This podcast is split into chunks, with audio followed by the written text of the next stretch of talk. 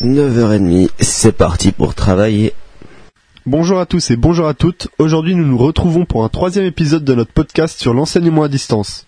À la suite de l'introduction et des préjugés, nous nous lançons dans la problématique qui, je vous le rappelle, est l'enseignement à distance sera-t-il l'enseignement du futur? En effet, nous allons parler aujourd'hui sur notre plateau de l'effet qu'a l'EAD sur notre porte-monnaie. Est-il plus économe de payer pour l'enseignement à distance ou pour le traditionnel? Mais également le coût de tout ce qui va avec. Oui, en effet, le AD n'est pas totalement gratuit, même si on pourrait croire que prendre des cours sur YouTube ou autre est gratuit, uniquement après l'achat d'un ordinateur. Mais pour des vrais cours complets et fiables, l'enseignement a un prix. Toutefois, certains cours peuvent être de bonne qualité, mais également gratuits, comme nous avons pu tester avec la Khan Academy, qui donne tous ses cours gratuitement. En revanche, dans une université comme l'Open University, plusieurs modules sont proposés avec comme prix par exemple 25 pounds. Tout d'abord, en pratiquant le AD, l'utilisation de la technologie comme des ordinateurs ou des tablettes est nécessaire, mais la majorité des cours se passent sur papier. La poste représente le centre primordial de distribution pour envoyer les résultats, devoirs ou comme support papier durant tout le cours pour quelques documents.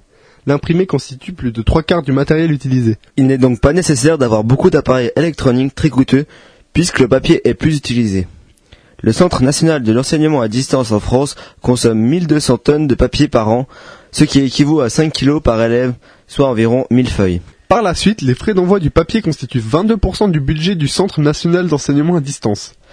L'EAD possède beaucoup de points positifs pour réduire les coûts, comme l'absence de déplacement qui diminue également la pollution, moins de papier, un prix d'études très bas voire gratuit, le prix des établissements est quasi nul et une diminution du nombre de professeurs qui limite les frais et le personnel nécessaire à l'envoi et la correction des documents.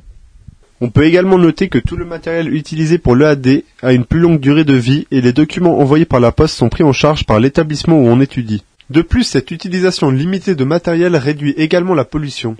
Il y a également moins de bâtiments nécessaires pour l'enseignement à distance, ce qui diminue les coûts de l'État et laisse de la place pour d'autres infrastructures.